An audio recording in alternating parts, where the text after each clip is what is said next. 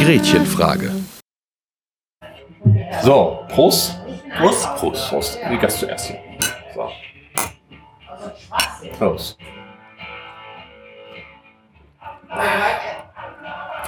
So.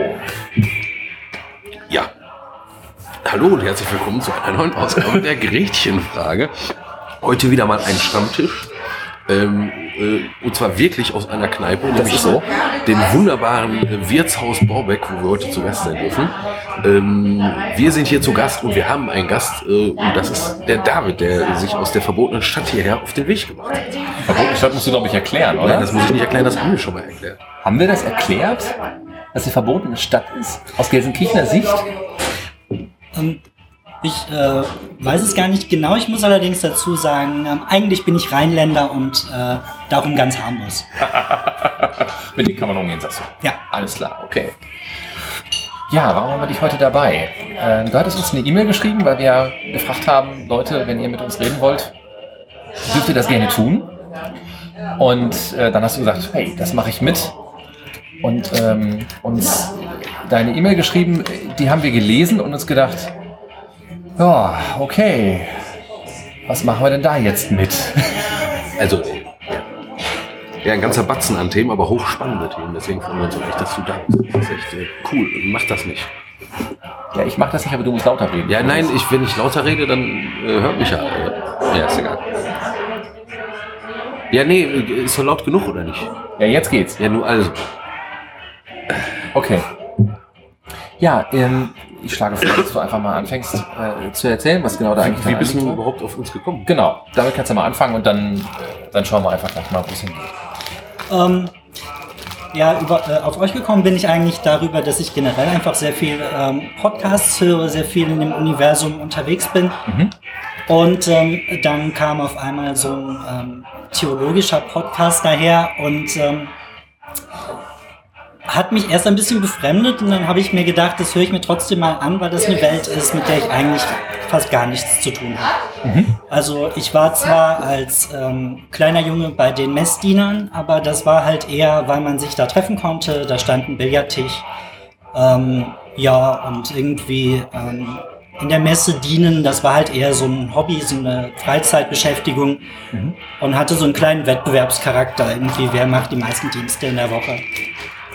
Ähm, ja, und dann ähm, bin ich erst später mit Leuten in Berührung gekommen, die sich wirklich für Religion interessieren und habe ähm, ja dann immer wieder mal versucht, ähm, deren Denken zu verstehen und fand das bisweilen schwierig.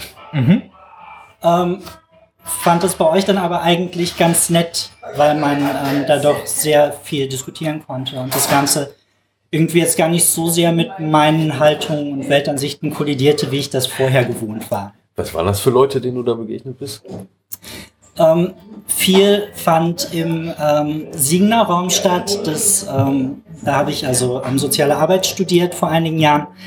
Ähm, und die Region so zwischen Siegen und Gießen wird auch ganz gerne als der deutsche be ähm, bezeichnet. Da sind also sehr, sehr viele kleine freikirchliche Gemeinden unterwegs und die sind auch sehr radikal. Also ähm, in- mal, was ist denn radikal? In, in? Insofern, dass ähm, die Mädchen zum Beispiel keine Hosen tragen dürfen und nur mit Zopf ähm, in die Schule oder aus dem Haus gehen dürfen. Da Okay. wird mit 18 Jahren dann auch schnell innerhalb der Gemeinde ähm, geheiratet. Und ich habe auch zum Beispiel jemanden kennengelernt, mit dem ich mich im Zug ganz normal unterhalten habe. Und der mir dann auf einmal erzählte, dass es ja übrigens ähm, so sei, dass die ähm, Knochen der Dinosaurier nur in der Erde vergraben wären, ähm, weil Gott uns eine Aufgabe geben wollte, dass wir da so eine Art Puzzle zu lösen haben Das- oder sonstiges. Das finde ich so faszinierend, weil ich, weil ich solchen, so Biblizisten, also so Hardcore-Leute, die halt wirklich eine Welt in sieben Tagen erschaffen und so und, und alles genau so, wie das da in Geschichten erzählt wird. Und da habe ich mir immer gedacht, bei den Gedanken, ja, und solche, was, was glauben die denn dann? Äh, Und Dinosaurierknochen und, und C14-Methode, das ist dann alles eine, das ist dann alles äh, eine riesen Glaubensprüfung für solche Leute oder so. Und jetzt kommst du mit der Geschichte und das ist echt, jetzt, also wirklich. Ja, also das sind, das sind auch ganz interessante Weltbilder, die sich da dann bisweilen auftun. Also ich habe dann, ich habe dann versucht, mit dem auch so ein bisschen Diskurs zu machen Ja. und ähm, habe zum Beispiel mit ihm über Homosexualität geredet, Und jetzt wird weil spannend. das äh, Ja. einfach ein Thema ist, was ähm, mich biografisch einfach immer wieder mal sehr beschäftigt hat. Und habe dann versucht, mit ihm darüber zu argumentieren, dass ähm, Du musst, du musst einfach, wird- ja, wenn, ja, wenn wir rumfuchteln, musst du einfach weiter Genau. sprechen, weil das sind, das sind so diese Signale, die, äh, sieht ja keiner, deswegen machen wir einen Ich habe Podcast. dem Marc gesagt, er soll den Tisch nicht anpacken, damit ihr nicht so einen Stress habt beim Hören. Ach so. So, dann, Ach, ich soll den Tisch nicht anpacken. Ja, das sieht allerdings, sieht allerdings auch wirklich sehr interessant aus, wenn dabei gefuchtelt wird. sorry, jetzt jetzt haben wir dich massiv unterbrochen. Ja, das ist, äh, das sind wir live, glaube ich, irgendwie. Live on Tape oder so. Entschuldigung, du warst, du warst bei, äh, du hast das versucht, mit denen über Homosexualität zu, zu diskutieren. Ja, und habe ähm, also den Standpunkt vertreten, dass ähm, eigentlich die Bibel doch sagt, dass ähm, Gott alle Menschen liebt und da müssten dann die Homosexuellen doch eigentlich auch drunter sein. Und nach einigem Hin und Her haben, bildete sich dann quasi ein Konsens, naja, also die Homosexuellen, es sei dann eigentlich schon okay, die sollten es halt nur nicht praktizieren. Und ähm, um dann aber doch irgendwie eine Sinnerfüllung für ihr Leben zu, äh, zu finden, könnten die ja dann auf Mission gehen und dann anderen Leuten den Okay. Glauben bringen und dadurch dann Erfüllung finden. Also es waren wirklich sehr skurrile Situationen. Ja, gut, kann man so machen. Damit hast du dich arrangieren können? Oder hast du gesagt, weiter kriege ich sie nicht und äh, lass was mal dabei? Ähm, ich habe das für mich unter Zynismus abgebucht, aber das war halt auch wirklich eine Situation. Okay. Ähm, da, da saß ich halt im Zug, ich habe den Menschen nie wieder gesehen und Ja. sah jetzt auch äh, nicht die große Chance, innerhalb von einer Stunde diesen Menschen äh, aus seinem Weltbild herauszulösen. Ähm, so, das war irgendwie so das, das meiste an, an kritischem Input, das ich überhaupt schon in ihn reinbringen konnte in der Mhm. Situation. Das ist im Übrigen, so als, als Seitennotiz, ich finde das immer so ein bisschen ähm, gefährlich tatsächlich. Also ich habe das mal gehabt. Ähm, ich, denke, ich denke, wir können auch ein bisschen erzählen einfach, ne? Das machen wir sonst nicht. Normalerweise ähm, bringen wir unseren Gesprächspartner immer aus. Ähm, ich hatte mal das, das, äh, das Vergnügen mit, ähm, ich würde auch sagen, recht traditionalistischen äh, Christen mal zu sprechen. Da war ich in Straßburg. Habe ich da studiert. Und ähm, ich meine, das waren Iren, wenn ich nicht ganz falsch liege. Und das richtig erinnere, ist ein bisschen her. Und ähm, also da, die waren auch der festen Überzeugung, was in der Bibel steht, ist tatsächlich haargenau so passiert. Ne? Und diesen, diesen ganzen Kontext, den Flo und ich ja nicht müde werden, immer zu erklären, ähm, dass das äh, zunächst mal Geschichten sind über das Leben mit Gott ne? und, und gar nicht historisch gem gemeint sind und auch nicht so verstanden werden wollen. Ähm, die waren der, der Ansicht, also das, was da steht, ist genauso passiert und das ist wortwörtlich zu nehmen. Und äh, nun bin ich ja Theologe und hatte also gerade dann auch biblische Theologie hinter mir und ähm, äh, ja, wusste halt, zum Beispiel bei der Geschichte um Jesus, nicht wahr? Ähm, äh, es gibt für den Zeitpunkt seiner Geburt und auch diese, diese Geschichte mit, ähm, dass er in Bethlehem geboren ist, nicht? Das heißt von Nazareth nach, äh, umgekehrt, dass die Von Nazareth nach Bethlehem So, sind, wegen genau. Steuerlisten und so weiter. Richtig, dass diese Steuererhebung, die da im Neuen Testament erwähnt wird, dass es dafür eben außerhalb des Neuen Testamentes keine, keinerlei äh, Zeugnisse gibt. Ja, und man weiß, dass die Römer relativ gut eigentlich über solche Sachen Buch geführt haben. Ähm, und es sollte zumindest mal irgendwo eine kurze Notiz geben. Gibt's aber nicht. Und außerhalb der Heiligen Schrift gibt es da gar keine An Anhaltspunkte für. Gar keinen. Volkszählung macht per se keinen Sinn und Steuerzählung, naja, also es gibt eine, die kennt man, aber die liegt, äh, ich glaube, 35 Jahre später oder so. Also das passt ja von der Zeit halt irgendwie alles nicht. Ne? Und das, ähm, man weiß also, dass der Schreiber des Neuen Testamentes diese, diese, diese Zählung kennt, aber er verlegt sie halt, damit seine Geschichte funktioniert, nach vorne. Das hat diesen Mann völlig aus der Bahn geworfen. Also ich habe dann ne, im Feuereifer äh, der Bekehrungswut ne, und äh, versucht deutlich zu machen, du musst die, historisch, äh, die kritisch-historische Methode annehmen und äh, ne, hier das Licht der Erkenntnis. Und ähm, habe einen relativ nicht gebrochenen Mann, aber zumindest einen bestürzten Menschen zurückgelassen. Ja, also ähm, man muss immer so ein bisschen vorsichtig sein, wen man mit was konfrontiert. Das ist, äh, das ist manchmal nicht unbedingt, ähm, man hat, das ist ja, man hat dann so eine Sache, für die man eintreten möchte, die man auch vertreten möchte. Das muss man auch tun. Man sollte also jetzt nicht sagen, ah komm, rede ich halt nicht drüber, geht nicht. Aber man, äh, dieser Bekehrungsversuch ist, ist immer, immer schädlich. Also von egal welcher Seite ist Bekehrung immer blöd. So ja, mir geht das auch, also ich weiß nicht, ich habe auch immer wieder, gerade noch, ne, also kam, kam ich habe gerade äh, einen ökumenischen Kreuzweg gefeiert mit verschiedenen Leuten. Da waren auch viel mehr da, als ich äh, gedacht hätte. Da waren irgendwie auf einmal fast 50 Leute da. Manchmal sind wir erfolgreicher, als wir sein. Ich habe zu wenig Zettel gedruckt. Gedacht haben. Es ist schon, ja, war ganz witzig. Und äh, es wurden auch interessanterweise, äh, während wir durch die Stadt zogen mit dem schweren Holzkreuz, auch immer mehr. Also kamen immer noch zwei, drei dazu, ganz total faszinierend. Ähm, da war eine, eine offenkundig irgendwie äh, afrikanischstämmige Frau dabei und die äh, kam dann nach der Veranstaltung nochmal zu mir und äh, äh meinte, wäre ja schön gewesen. Erstmal, sprach Englisch, eigentlich äh, spricht die Französisch, weil die äh, das Kamerun oder so, sagte sie.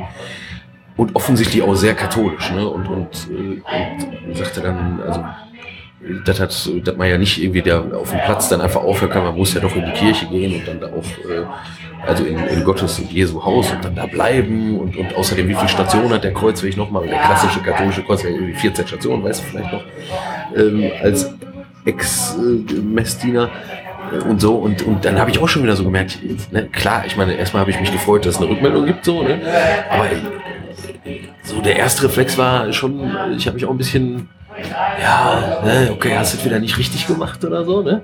Dann, äh, und da war ich schon versucht, der zu sagen, dass, ich, ne, dass, man natürlich verschiedene, dass es den einen richtigen Kreuzweg nicht gibt. Jetzt klar, ich meine, ich habe schon gespürt, dass die einfach natürlich auch einfach an dem hängt, was sie halt von zu Hause kennt ne, und dass sie sich danach sehnt und dass sie das gerne so hat und so. Ne, und, und trotzdem habe ich, hab ich, wollte ich der natürlich, wollte ich die auch aufklären und der sagen, dass man damit natürlich auch frei umgeht. Klar, äh, das habe ich dann, äh, aber also ich habe es dann gelassen, mehr oder weniger, ne? habe sie auch gelassen, aber trotzdem, also ich kann das schon verstehen, wenn man Lust hat, äh, natürlich, wenn man von was überzeugt ist, dann ist man halt davon überzeugt und dann möchte man auch andere davon überzeugen. Ne? Das ist jetzt gar nicht, um dich daran zu hindern, das, das ein zweites Mal zu machen. Ne? Also wenn wieder einer vor dir steht und sagt, Homosexuelle gehören verbrannt, dann erwarte ich, dass du bitte aufstehst. das würden wir genauso tun, aber ähm, einfach vielleicht auch Verständnis dafür haben, dass man nur bis zu einem bestimmten Punkt kommt und ab da geht's nicht weiter, weil dann kratzt man wirklich deren Weltbild an.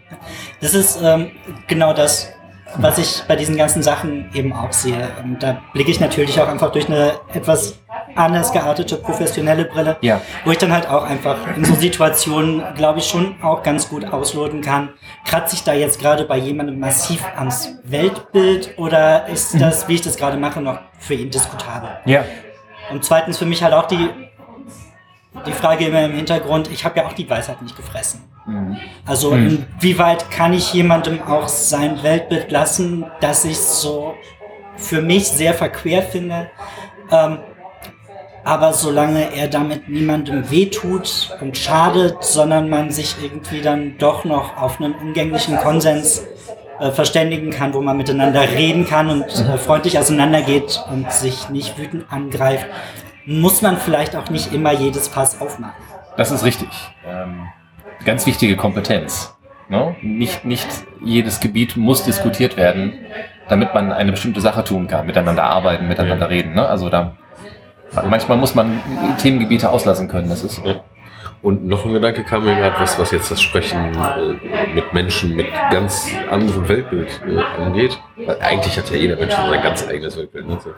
Aber ähm, kam mir ein Gedanke, ist mir bekannt aus dem äh, interreligiösen Dialog, dem sogenannten.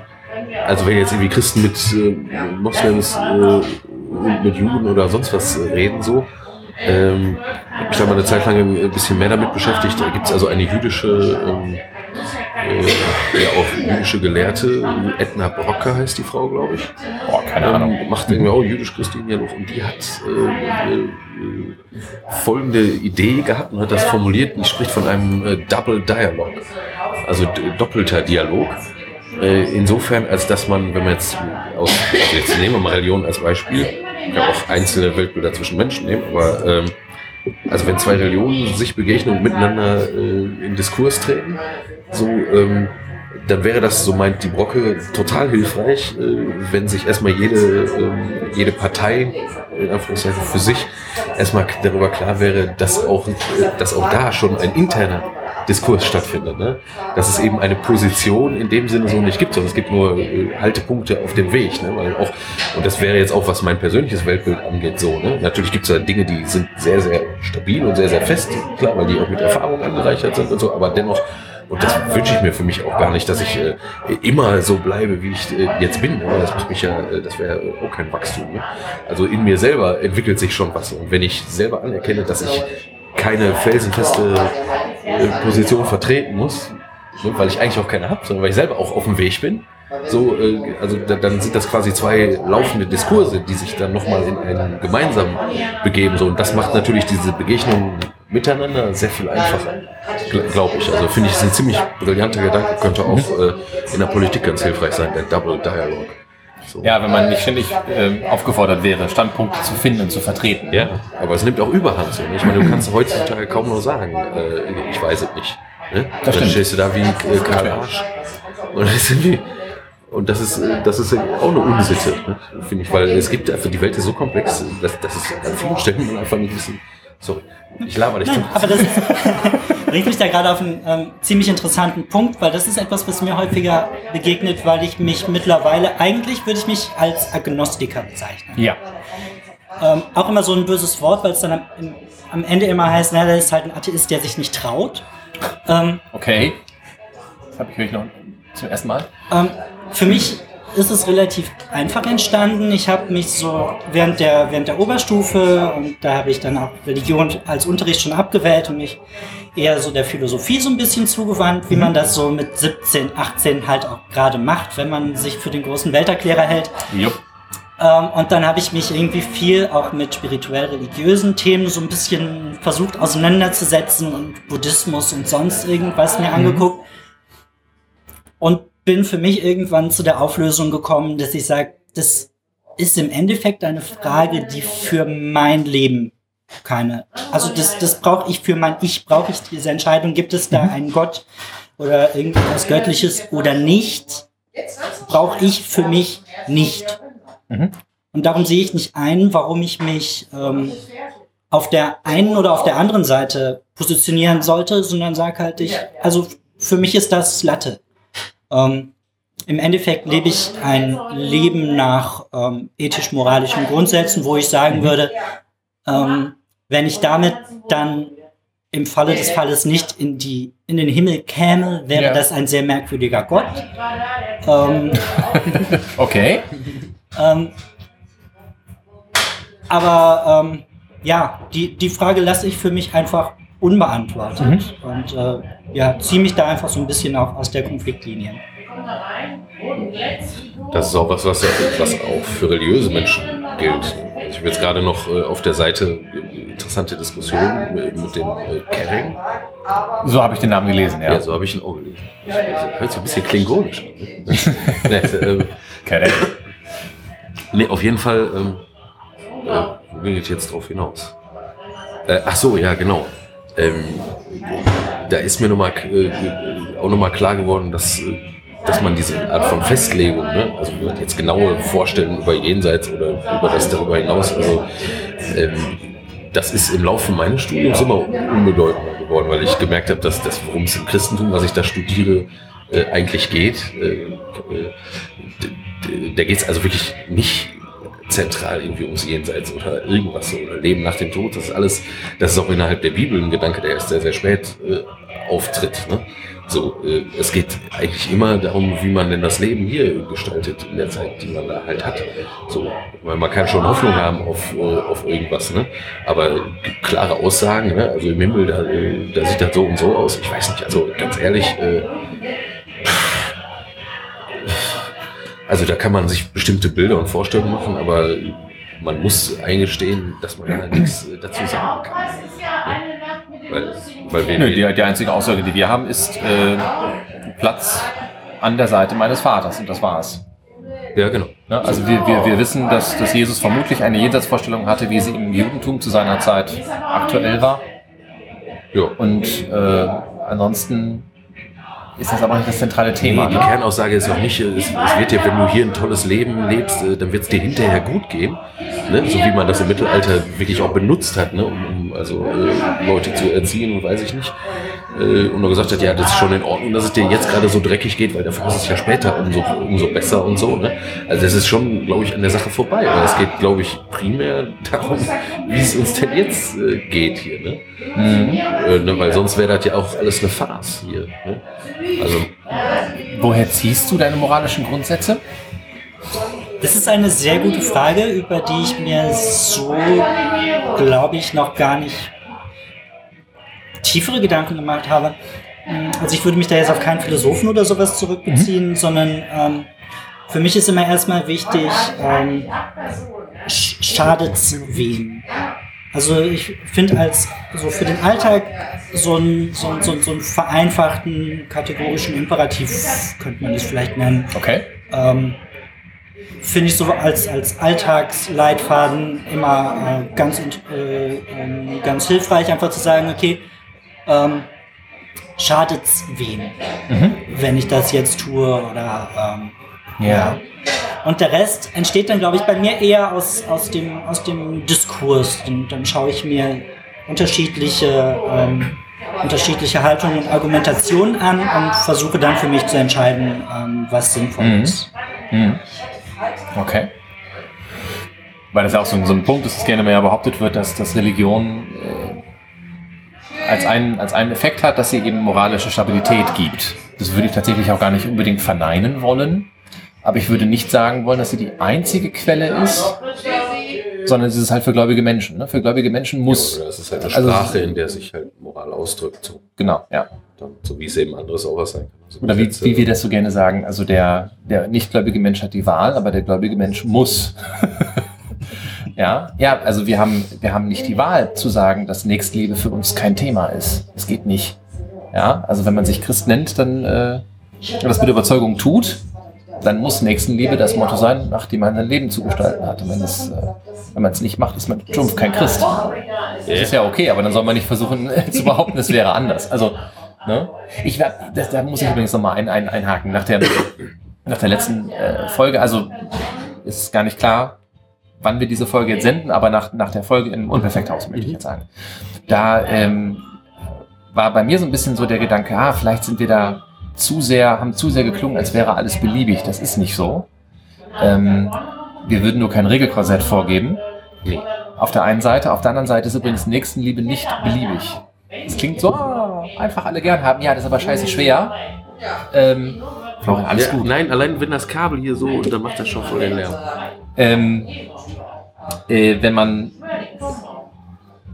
Wo war ich denn jetzt? Ach ja, genau. Ähm, Nächstenliebe ist nämlich nicht besonders einfach.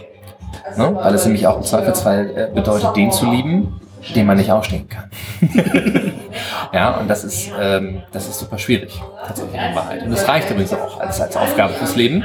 Ja, ähm, sich einfach, also wenn man versucht, geh, geh mal einen Tag lang durch, durch das Leben und versuch dir deutlich zu machen, dass jeder, der dir begegnet, wirklich jeder, jeder Einzelne, äh, ein Geschenk Gottes ist. Wow. Ja. Die ganzen Penner. Ne? Und davon, also, Ja, also auch, auch, auch der, der, der Typ, der mit seiner, mit seiner fetten E-Klasse einmal quer über drei Parkplätze steht, ne? Weil er meint, er kann das. So, also da muss man ja, sich. oder wenn es richtig, richtig, richtig, richtig, richtig hardcore nimmst, dann gilt das natürlich auch äh, für die Leute, die sich vorgestern in Brüssel äh, in die Luft gesprengt und dabei diverse Leute mitgenommen haben. Genau. Noch. Ne? Genau. Und für all die, die brüllen, äh, wir müssen das christliche Abendland verteidigen und deswegen müssen wir Mauern hochziehen und Leute, die anders aussehen als wir, irgendwie daran verhungern lassen. Für die gilt das dann nämlich auch. Das ist wirklich schwer. Also da, ähm, wir wandern total weg, Entschuldigung. Ähm, Gab es eine Richtung, in die wir, in die du primär, achso, okay, alles klar, gut. Weil ich war immer noch so ein bisschen bei, bei dem, auf was du es geschrieben hattest und dann hattest du ja gesagt, also auch deine Position gegenüber eben Homosexualität hätte tatsächlich immer wieder zu so ein paar skurrilen Situationen geführt. Beides mit Blick auf äh, Kirche als Arbeitgeber. Genau, das war so der. Ja, das ist natürlich, das ist natürlich auch wirklich ein äh, interessantes Feld. Also innerhalb der sozialen Arbeit, nur noch mal so ganz kurz, die größten Arbeitgeber sind schlicht und ergreifend die katholische und evangelische Kirche. Also Caritas und Diakonie. Sind der größte Arbeitgeber nach dem Staat in Deutschland überhaupt und im sozialen Bereich äh, sowieso. Ne? Genau. Genau, also man, man hat noch die AWO, die ist regional unterschiedlich stark ausgebreitet. Es gibt noch so ein paar Sachen wie das Rote Kreuzen. Es gibt mittlerweile ähm, in vielen Bereichen auch ähm, private Anbieter. Ja. Die sind allerdings ziemlich klein. Das heißt, man kann auch auf der Karriereleiter nicht sonderlich hochklettern. Ähm, und die sind auch ganz gerne mal ähm, über Ecken dann doch wieder an äh, die Kirche zurückgebunden. Ähm, was es dann relativ schwierig macht, ähm, einen Job zu finden, wenn man nicht in der Kirche ist. Ähm, also das haben wir quasi im ersten Semester schon äh, gesagt bekommen, wenn ihr in der sozialen Arbeit einen Job finden sollt, äh, wollt, ähm, kommt am besten gar nicht erst auf die Idee, aus der Kirche auszutreten. Ja. Sondern bleibt in dem Laden drin, weil wenn das nicht auf dem Lebenslauf mit draufsteht, dann sind 50% der Bewerbungen schon mal für Müll. Mhm. Ähm, Habe ich auch erstmal so gehalten, ähm, bis es irgendwann dazu kam, dass ich für die Caritas gearbeitet habe. Ähm, also ich war im Betreuungsdienst von einer ähm, Alteneinrichtung tätig. Und das war auch nur neben dem Studium so ein 450-Euro-Job oder so. Das war jetzt also nichts Großartiges. Und ähm, trotzdem habe ich gemerkt, dass mich das einerseits, also einerseits empfand ich das als Anbiederung von mir und als Ja. Illoyalität gegenüber dem Arbeitgeber, so zu tun, als wäre ich nicht einfach nur aus Vorwand in diesem Laden, sondern äh, würde da irgendwie halt auch wirklich dran glauben. Also so eine innere Form von Unehrlichkeit. Eine Aussage, das die war- nicht zu dir passt. Genau, das war, das war einfach inkongruent. Ich Ja. fand das unehrlich. Das war das Erste, was mir zu schaffen gemacht hat. Das konnte ich aber bis zu einem gewissen Grade unter dem Aspekt, naja, es ist halt nur ein 400-Euro-Job. Und im Endeffekt wissen sie es auch selber. Ähm, Ja, okay. Ist ja jetzt auch nicht so, als wären die, als wären die vollkommen wirklichkeitsfremd. Die ist natürlich ganz genau, warum die Leute in den Kirchen zum Teil drinne sind, wenn sie Ja. dort arbeiten. Ja. Auf der anderen Seite kam aber das merkwürdige Gefühl auf, wie ist es eigentlich, wenn ich bei einem katholischen Arbeitgeber angestellt bin, ähm, da auch zu Wohlverhalten mich dann also bei meinem Dienstvertrag verpflichte gegenüber der katholischen Kirche und dann in der Organisation vom Siegener Christopher Street Day mitarbeite und da zwei Stunden Standdienst mache. ähm, immer im Hinterkopf würde zufällig irgendeiner der höheren Vorgesetzten da jetzt aus Langeweile oder wahrscheinlich sogar eher aus Zufall oder wegen Reibekuchen vorbeikommen ähm, und sehen, dass ich dort aktiv bin, äh, äh, zumindest die Option besteht, dass er mich feuert. Ja. Ähm, bei der Diakonie würde würd ich mir da mittlerweile eher weniger Sorgen machen, aber bei der Caritas kann das je nach Region äh, schon mal passieren. Also muss man halt auch immer im Hinterkopf haben, es gibt halt Regionen, in denen die Caritas einfach viel stärker ist als die Diakonie, wie in Köln zum Beispiel, wo einfach sehr viele Katholiken sind. Und ist der katholische Träger groß und dann können die sich auch relativ viel erlauben. In Siegen ist einfach die Diakonie riesig, die Caritas klein. Ja. Und dann muss sie halt gucken, dass sie irgendwie ihre Mitarbeiter überhaupt rankriegt. Ja. Aber Wobei das. Sorry. Ja, ja. Also es kann von Regions, das ist auf jeden Fall ein Punkt, aber dann, ich glaube, das hat noch eine viel dramatischere äh, Ebene. Das kann nämlich auch äh, sogar äh, an Einzelpersonen hängen. Ne? Also ich habe äh, nach meinem ich habe nach meinem äh, Zivildienst noch ein Sozialpraktikum gemacht in einem, äh, Wohnheim von Alkoholiker, äh, auch hier im Ruhrgebiet. Ähm, also Dauerwohneinrichtungen, da war ich so ein Dreivierteljahr unterwegs und der Chef ähm, war auch schwul und lebte auch mit seinem äh, ja, Freund zusammen. Die haben das halt nicht, äh, nicht äh, eingetragen. Ne? Und äh, der ging also beim Caritas-Direktor ein und aus. Es war auch, wurde auch nicht äh, darüber jetzt wirklich massiv geschwiegen oder so. Ne? Das war mir sogar als Praktikanten war mir das schon nach drei Wochen äh, klar, weil da relativ offen drüber geredet wurde. Ähm, und äh, also solange der jetzt nicht hinging und äh, die Partnerschaft eintragen ließ, was äh, natürlich auch, also ist immer noch schlimm genug, ne? aber ähm, äh, kon konnten die da, also äh, konnte der machen, was er, äh, was er wollte. Und das ganz offensichtlich auch einfach, weil der halt gut in seinem Job war und der halt auch einen guten Rat zu äh, den Vorgesetzten hatte. Ne? So, das reicht dann auch schon hin. Also man kann gar nicht ich glaube, da gibt es also Fälle, die sind mega krass negativ und da gibt es halt Fälle, die sind mega krass so, dass es, dass es praktisch schon gar kein Problem mehr ist. Ne? Und das war jetzt nicht, äh, das ist ja schon, das ist ja auch schon 10 äh, oder 15 Jahre her, ne? dass, äh, dass ich das da erlebt habe. Ne? Das ist ja also nur mal eine ganze Zeit zurück. Ne?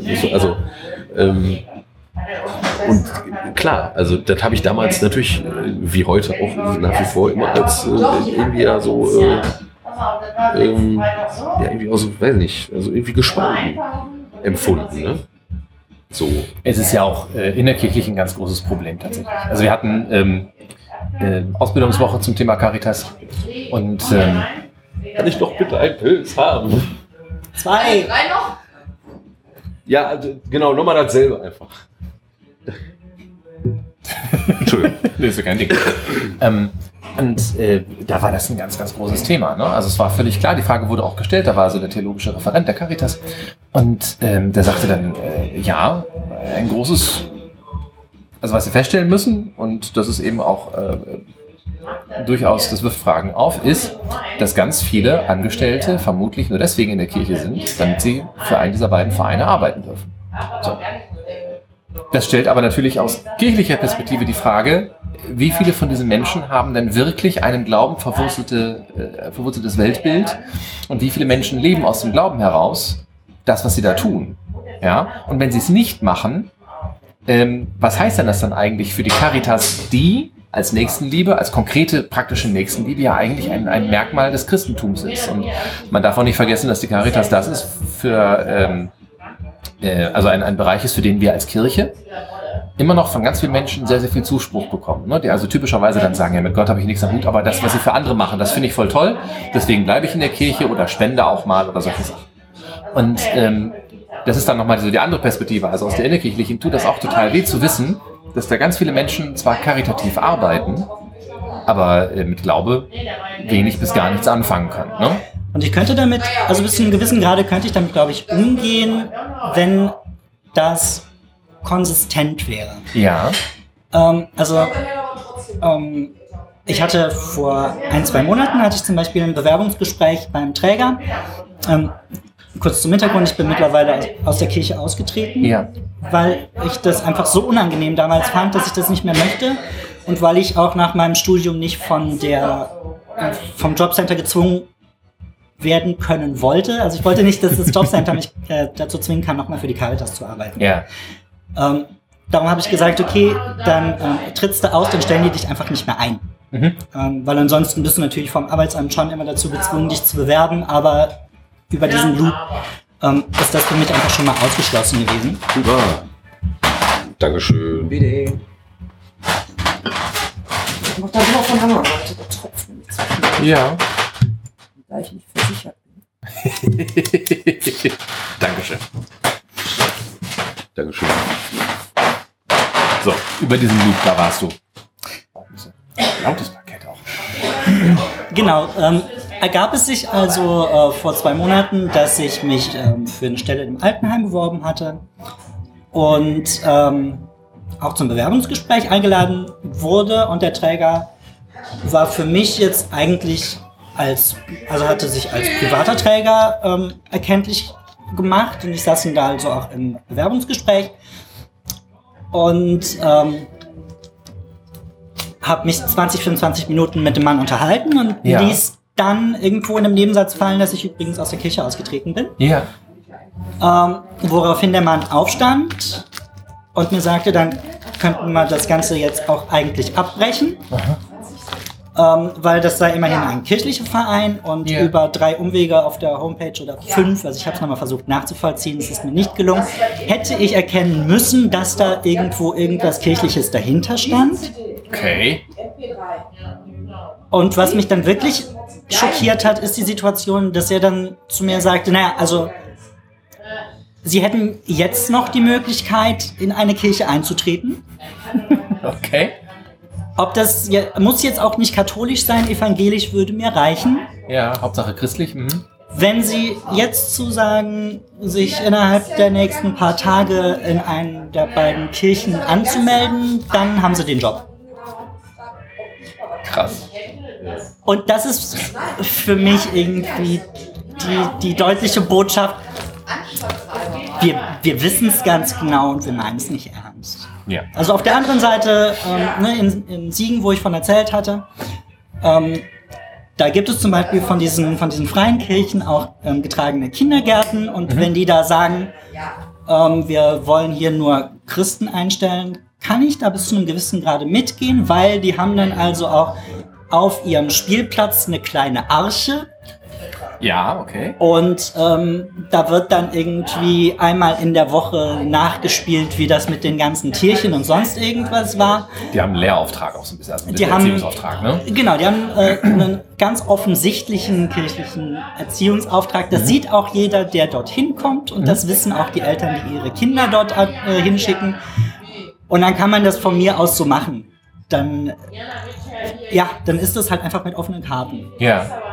Aber so ist es halt schon, äh, also da, da ähm, habe ich auch erstmal eine Woche lang ähm, verwundert in die Welt geblickt. Das glaube ich. Ich weiß gar nicht, ähm, müssen sich denn, äh, muss die Caritas sich dann rechtfertigen gegenüber einem Bistum? Nee, ne? Oh. Du, das weiß ich nicht. Das müssen wir mal nachgucken und dann vielleicht mal in die Shownotes packen. Ich denke auch. Also äh, nach, nach, meinem, nach, nach meinem Dafürhalten, also wir haben ja das kirchliche Arbeitsrecht. Ähm, das kirchliche Arbeitsrecht erlaubt aber durchaus, dass du zum Beispiel auch Nicht-Christen einstellst. Äh, und äh, Nichtgläubige, solange sie sich nicht in den Verkündigungsdienst, also was du gerade schon sagtest, entweder Lehrer, Erzieher, ne, kirchlicher Mitarbeiter direkt, ne, ähm, dass die äh, möglichst glaubend sein sollten, ist irgendwie ersichtlich, nicht wahr? Aber äh, das, das beste Beispiel ist immer die Reinigungskraft in Krankenhäusern, die muss jetzt, das ist völlig egal, ja, das darf gerne ein katholisches Krankenhaus sein.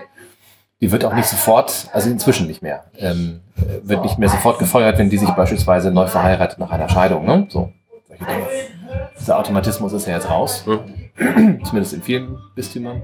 Ja. Nicht in allen. Nee. Ähm, so, aber deswegen, also mich verwundert das gerade so ein bisschen. Deshalb ist das krass. Darum, ja, ja, das war aber hier auch der, der, ähm, der Umweg, das war eben keine von der Caritas ausgeschriebene Stelle, sondern das war ein privater Träger, dessen Träger aber irgendein Christ, irgend, Das ja, oder eine Ort- katholische hier vor Stiftung Ort oder auch sonst ganz, irgendwas. Ganz genau, eben eine katholische Ja, Stiftung. okay. Also gibt es auch diverse Altenheime, die dann, äh, weiß ich, gibt, es gibt diverse äh, gemeinnützige GmbHs, Ja. ähm, deren Gesellschafter äh, Kirchengemeinden sind. Also wenn jetzt vor der Reform hier im Bistum Essen äh, eine, eine katholische Kirchengemeinde Träger eines Altenheimes oder eines Krankenhauses Ja. war, jetzt kam die Pfarreigründung, die Zusammenlegung und so weiter. Damit haben die ja ihren Status als Körperschaft öffentlichen Rechts verloren, die ehemaligen Kirchengemeinden sind aufgehoben worden in neue Pfarreien. Das sind die neuen Körperschaften öffentlichen Rechts.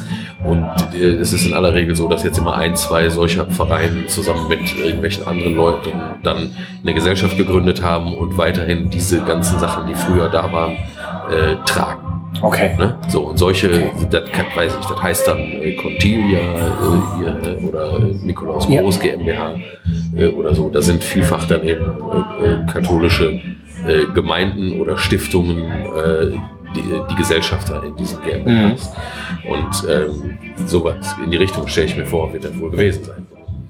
Ja, ganz genau. Also es war noch nicht mal eine GGMBH. Da wäre ich, da wär ich ja auch aufmerksam geworden, hätte Ja. geguckt, okay, warum sind die denn gemeinnützig? Das war als ganz normale GmbH ausgeschrieben. Ähm, ja. Du hast vorhin gesagt, mit offenen Karten spielen. Also hätte es dir schon gereicht, wenn da in, in dem Angebot gestanden hätte, wir erwarten eine mit Mitgliedschaft in einer christlichen Kirche? Dann hätte ich mich einfach nicht beworben. Okay, alles das klar. war das, was ich dem Mann dann auch gesagt habe. Also nach 25 Minuten war er ziemlich erzürnt, dass ich seine, äh, dass ich seine Zeit da jetzt quasi verschwendet habe. Und das habe ich, hab ich selbstverständlich dann auch nicht auf mir sitzen lassen und habe dem Mann gesagt, also erstens mal steht in mein, also mein, erstens mal haben sie es in ihre Stellenausschreibung nicht reingeschrieben. Ja.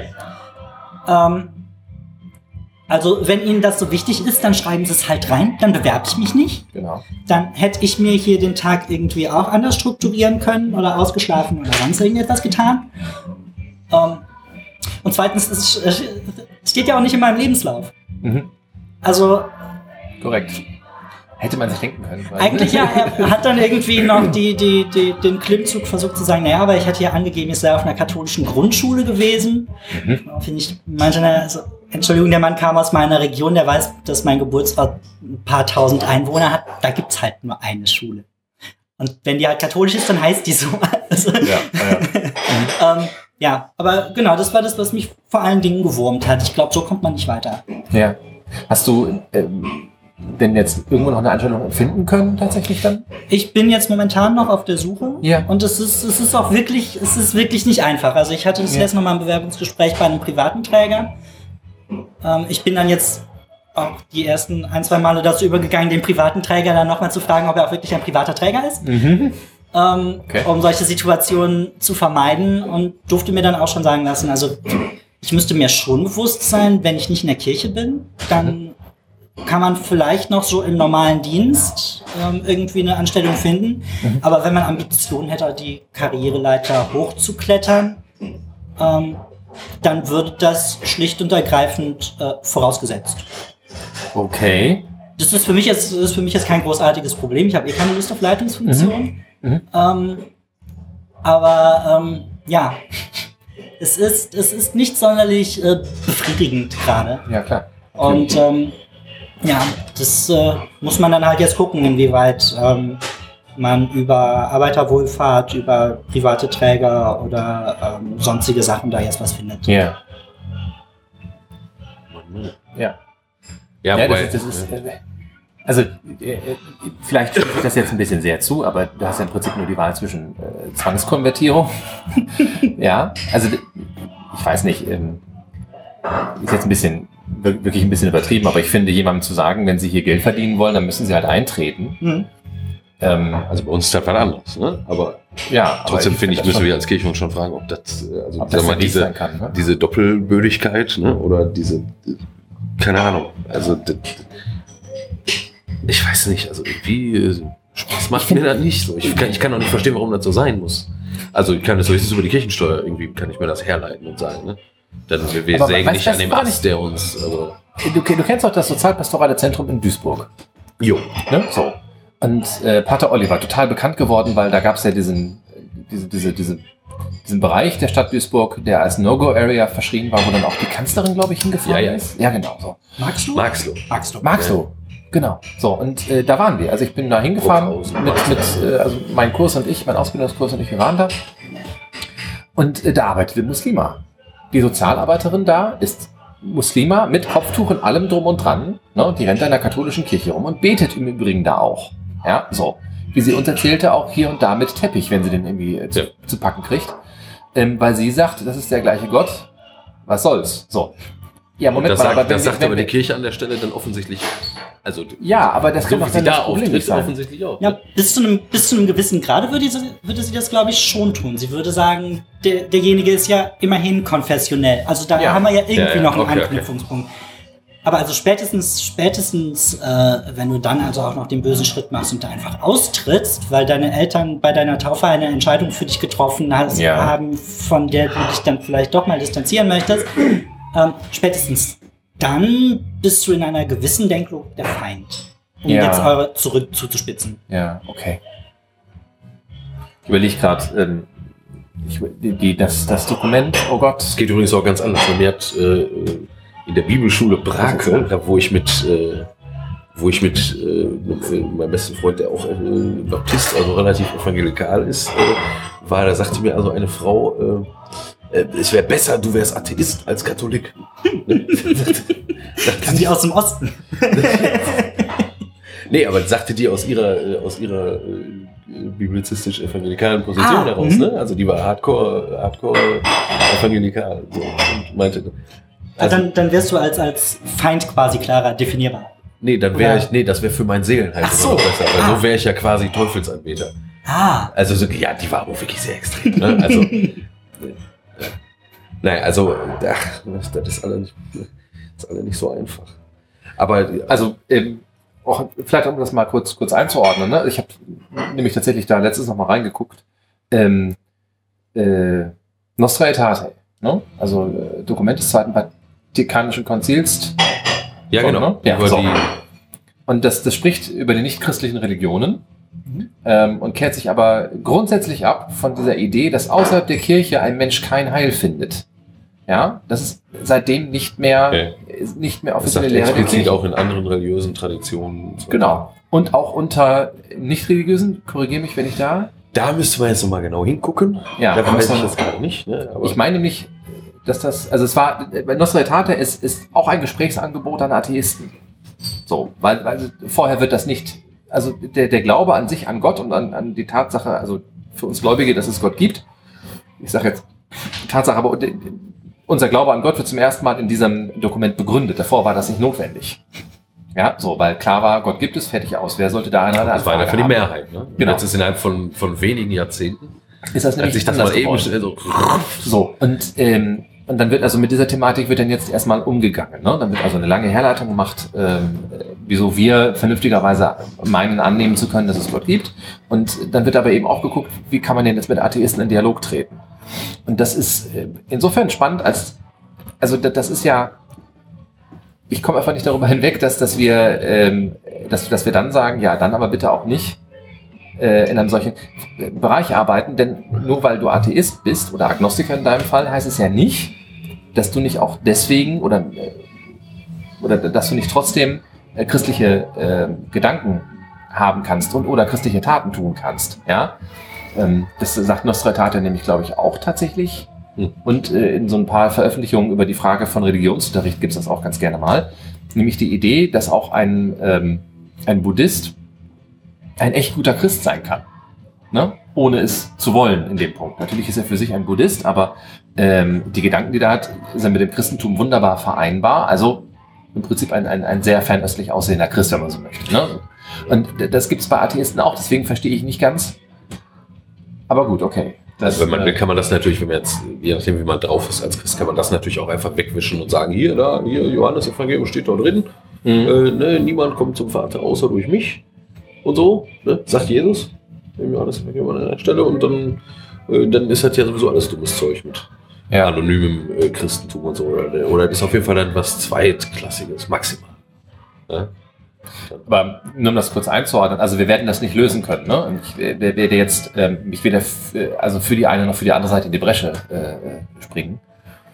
Aber ähm, also wie gesagt, auch innerhalb der Kirche ist das durchaus ein Diskussionspunkt und auch ein Problem. Also es gibt nicht wenige Bischöfe, müsste ich jetzt raussuchen, gucken, ob ich es finde, ähm, die halt genau das auch bemängeln, ne? Die einfach sagen, also das kann nicht sein, dass, äh, dass, dass die, also die karitativen Mitarbeiter, dass die nicht irgendwie auch aus dem Glauben herausleben ähm, ich weiß gar nicht, ob, äh, einige äh, sagen solche Sätze, weil sie hoffen, damit nochmal eine Evangelisierung der Mitarbeiter anstoßen zu können. Die anderen sagen, wir müssen das Arbeitsrecht dementsprechend anpassen, weil wir sonst, das ist ja die Konsequenz, wenn, wenn das ist auch ein bisschen so die Angst, fürchte ich. Hm.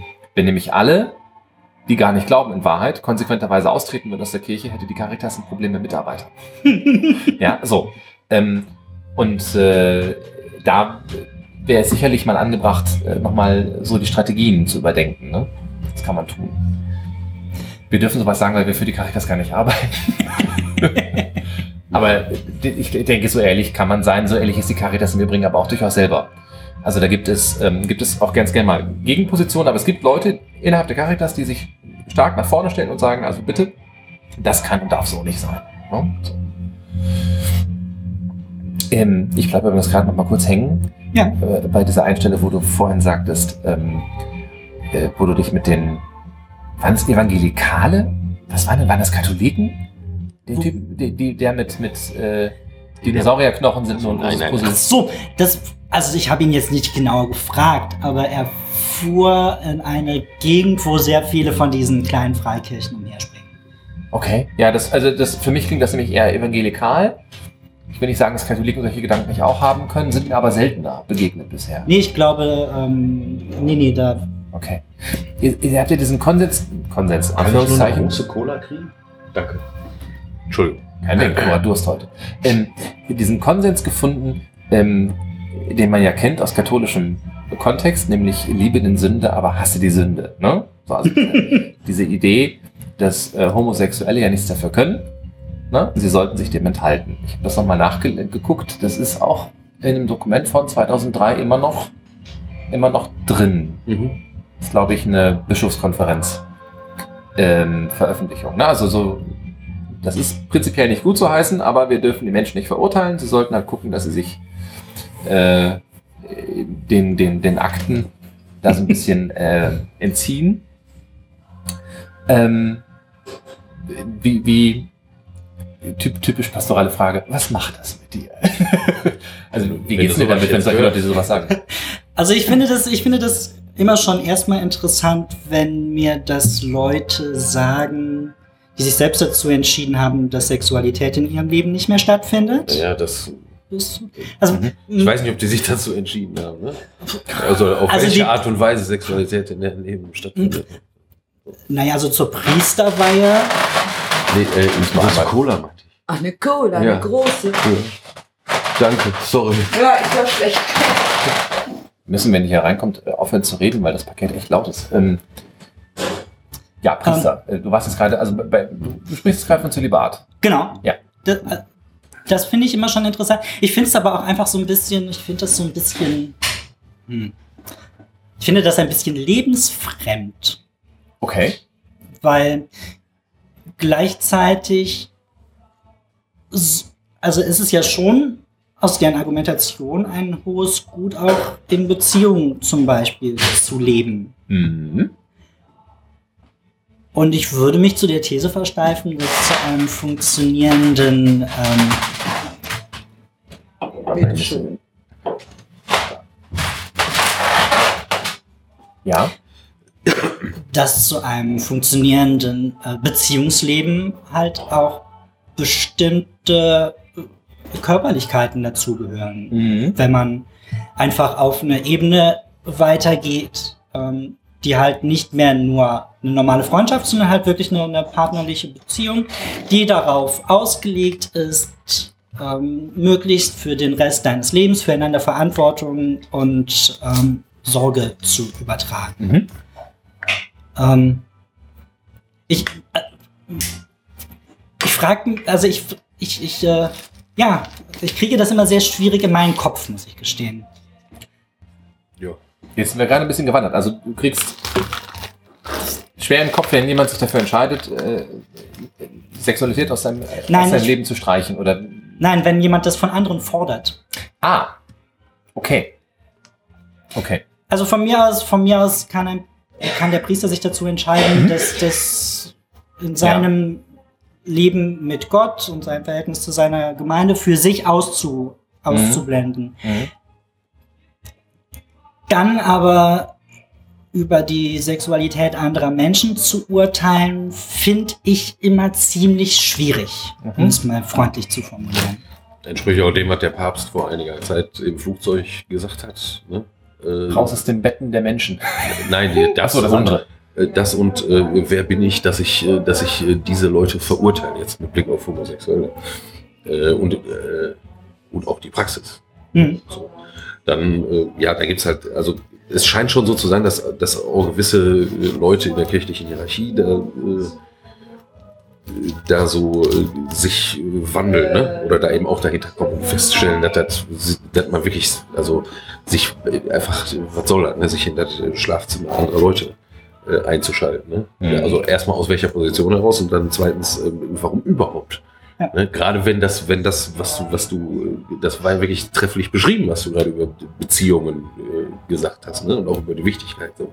Da, also das ist ja, das war äh, tatsächlich etwas, was ich sagen würde, das kann man mit Fug und Recht die christliche oder auch die katholische Position irgendwie nennen. Ne? Das ist ja nicht, das ist so. Und da, da ist auch wieder so eine, so eine eigentümliche äh, Schizophrenie. Ich glaube, dass das natürlich vor allem auch historische Gründe hat, ne? weil Kirche einfach mal eine ganz andere Machtposition hatte ähm, und weil äh, nix so, mä- nur wenig Dinge so mächtig sind äh, im Leben von Menschen wie halt äh, grundsätzliche Bedürfnisse, äh, die das Menschsein so mit sich bringt. Und da ist Sexualität mal auf, einfach mal ein fetter, fetter Punkt. Wir müssen halt auch einfach sehen, dass diese Sichtweise, die ich hier jetzt einfach mal so frank und frei heraus äh, sagen kann, halt auch in Deutschland noch nicht so lange konsensfähig ist. Ja, ja, und sogar eben, Ja, das ist so. äh, sogar, sogar eben, also mir ist zum Beispiel ein äh, Bischof, ein deutscher Bischof bekannt, der äh, vor einiger, vor einigen Jahren äh, im öffentlich-rechtlichen Fernsehen in einer Talkrunde saß. Ähm, Ich meine, Ja. damals habe ich die noch geguckt, ja. und, äh, und sich da äh, eben auch zum Thema Homosexualität äh, geäußert äh, hat in einer sehr eindeutig, äh, eindeutigen Weise, auch mit dem klassischen Argument, ja, äh, äh, kann man ja gerne sein, aber muss man nicht praktizieren oder soll man nicht äh, praktizieren oder so. Ich weiß nicht, ich habe es damals nicht gesehen, aber es war halt dann auch groß in den Medien. Sondern egal, jetzt äh, etliche Jahre später und auch nach äh, einem Stellungswechsel, Stellenwechsel dieses äh, Bischofs habe ich denn äh, also mal dann live erlebt äh, ähm, in einer Aula äh, einer katholischen Schule ähm, beim, äh, beim Gespräch mit den Schülern und da stand dann also in der letzten Reihe ähm, in der Aula ein Ober Oberstufenschüler auf. Ging halt auch um Partnerschaft und Familie und alles Mögliche.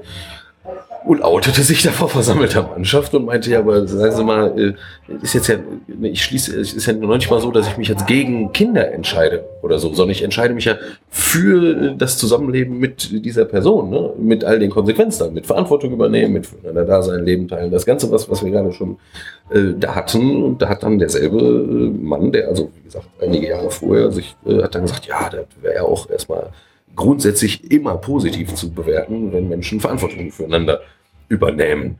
So, ne? Und das, das war ja auch ein relativ öffentlicher Raum. So, ne? Also da kann ich schon Womit er sagen. natürlich auch wieder wunderbar die Frage offen gelassen hat, ähm, ähm, hat das dann als asexuelle Beziehung zu funktionieren? Ja, aber was ihm ja zugute zu halten ist, ist, dass er, dass das wenigstens, dass das offen gelassen Ja, das, das stimmt allerdings. Ne? Also es ist, Ja, äh, das Und ist äh, das halt, hat er an der Stelle tatsächlich explizit offen gelassen.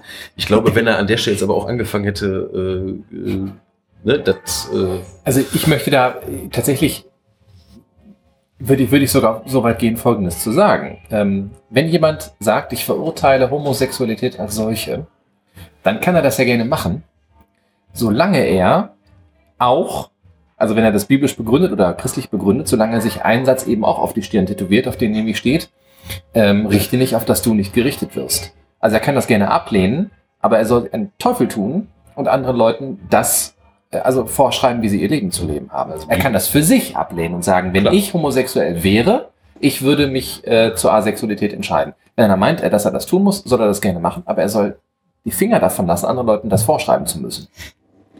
Ne, zumal es ja auch tausend andere Stellen, um das kurz wirklich, ähm, andere Stellen in der Bibel gibt, wo das, ähm, wo das äh, explizit äh, gemacht wird. Also zum Beispiel, der kann man sehr leicht missverstehen, äh, gibt es diverse Stellen. Und, ne, also wenn ich es eigentlich, guck mal nach, äh, Nachweis kommt in den Shownotes, äh, Ja. mein ist die Rache, spricht der Herr. Ja. Ne? Also da geht's genau, das hört sich erstmal brachial an, ne? aber ähm, das entzieht eigentlich, wenn man es denn wirklich ernst nimmt, ähm, äh, jeder menschlichen Instanz und jedem einzelnen Menschen die Möglichkeit eines letztgültigen Urteils. Ne? So, also Verurteilung im Sinne von so ähm, ist damit eigentlich äh, nicht drin. plus liebe deinen Nächsten. Ja, ja, genau. Richtig, genau. Womit wir aber dann doch ganz kurz ihr mich noch auf ähm, ein Thema gestoßen habt, ähm, was in dem Kontext auch nochmal ganz interessant ist, nämlich die Frage, ähm, inwieweit ist eigentlich der Entscheidungsspielraum, wenn ich an mir merke, dass ich homosexuell bin? Mhm. Ähm, und da bin ich auch wieder aus dem Siegener Kontext aus, äh, aufgrund von einer ganz schwierigen Thematik drauf gestoßen worden. Ähm, es gibt nämlich gerade von diesen, ähm, von diesen sehr äh, rigiden freikirchlichen Gemeinden, ähm, Organisationen wie Wüstenstrom. So.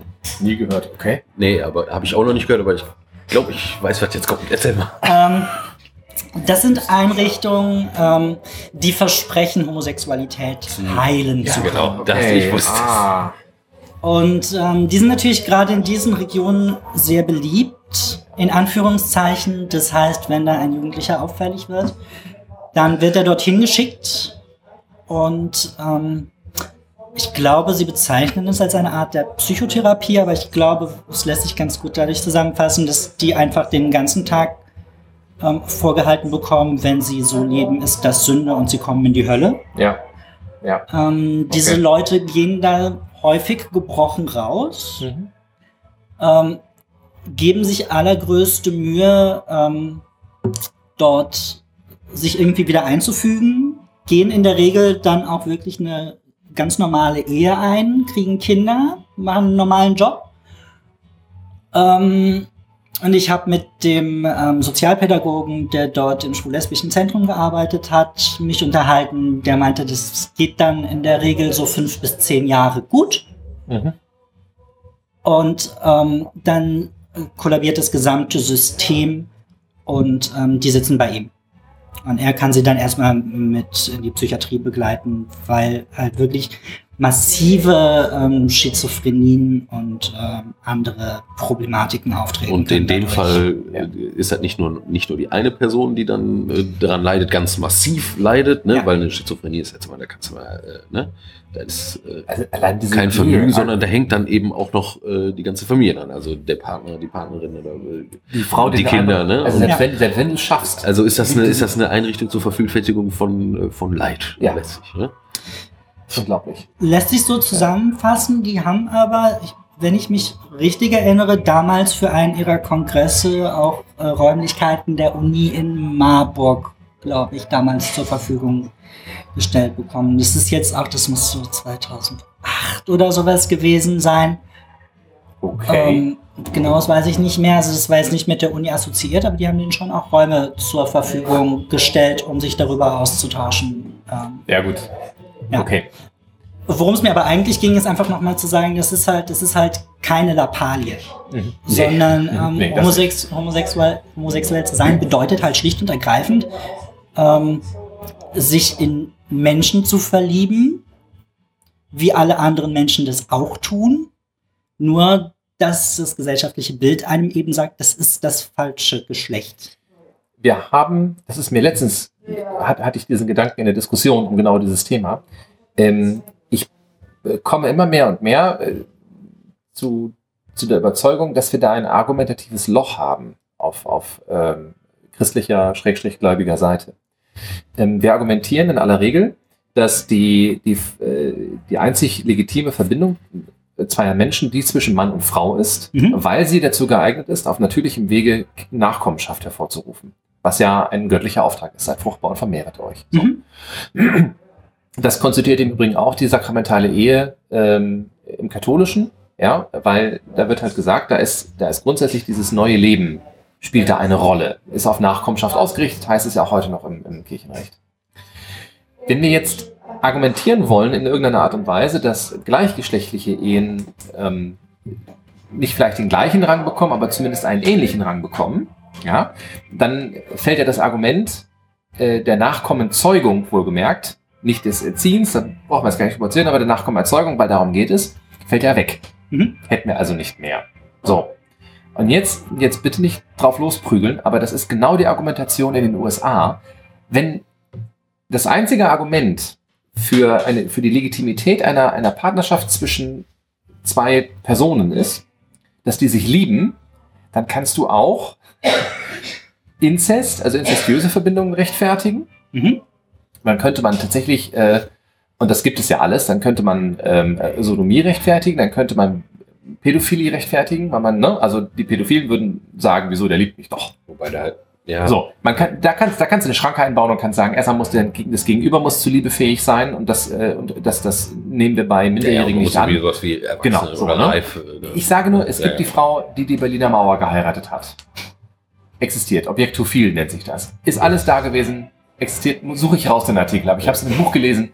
Ähm, äh, hoch, hochspannend tatsächlich die Story. Gibt es alles. So, ne? Also, was ich behaupte, das Argument, die zwei lieben sich, ähm, macht es schwer, in der Abgrenzung zu finden gegen, ähm, gegenüber Beziehungen, die ähm, aus ganz anderen Gründen, zum Beispiel genetischen Gründen, eher ungünstig sind. Ja, so. Und äh, da fehlt uns einfach ein Argument. Und deswegen fallen wir immer so unglaublich gerne auf das traditionelle Argument zurück. Äh, ja, die müssen Nachkommen zeugen können. Mit den, mit den gewohnten Konsequenzen. Ja. Ne? Also zum Beispiel der, der, der Problematisierung von Homosexualität. Ähm, erstens, nach meinem Wissen spricht man im professionellen Kontext nicht mehr von Pädophilie, sondern von Pädosexualität und Pädokriminalität. Okay, lass mich gerne korrigieren. Ähm, das ist mir einfach relativ wichtig, weil ähm, die, das Anhängsel viel heißt halt freundlich. Okay, Und das ist eine Verniedlichung. okay. Ne? Es gibt äh, Leute, die sind pädosexuell, das heißt, sie haben eine, einfach die, die, die, die Neigung. Ja, Ähm, das sagt aber noch nichts dazu aus, ob sie das ausleben. Und es Ja. gibt Leute, die sind pädokriminell, das heißt, die vergehen sich auch an Kinder. das heißt, ich muss meinen Satz von vorhin korrigieren auf, das würde äh, Pädokriminalität Tür und Tor öffnen? Ja. Gut, okay. Ja, ja. In Ordnung. Dann äh, merke ich mir jetzt. Ähm, zweitens finde ich das Argument schwierig zu halten, wenn sich, und das sehen wir in Deutschland ja vermehrt, ähm, die ähm, heterosexuellen Ehepaare ihres Eheauftrages enthalten Mhm. und keine Kinder mehr zeugen. Ja, richtig, natürlich. Ich habe auch nicht gesagt, also ich habe da keine Antwort drauf. Nein, nein, ich ich habe nur gesagt, da das- fehlt uns ein Argument. Genau, ich mache Ne? das auch So. gar nicht dir zum Vorwurf, sondern Ja. das, ist, das ist eben genau die andere Seite, die zu betrachten ist. Ähm, würde man dieses Argument durchziehen wollen, müsste man erstmal davon ausgehen, dass die Eheleute das dann auch wirklich so tun und Mhm. ähm, die demografischen Zahlen in Deutschland zumindest sagen, das tun sie mittlerweile nicht mehr. Ähm, viele tun es ohne geheiratet zu haben oder sonstige Dinge Mhm. dazu.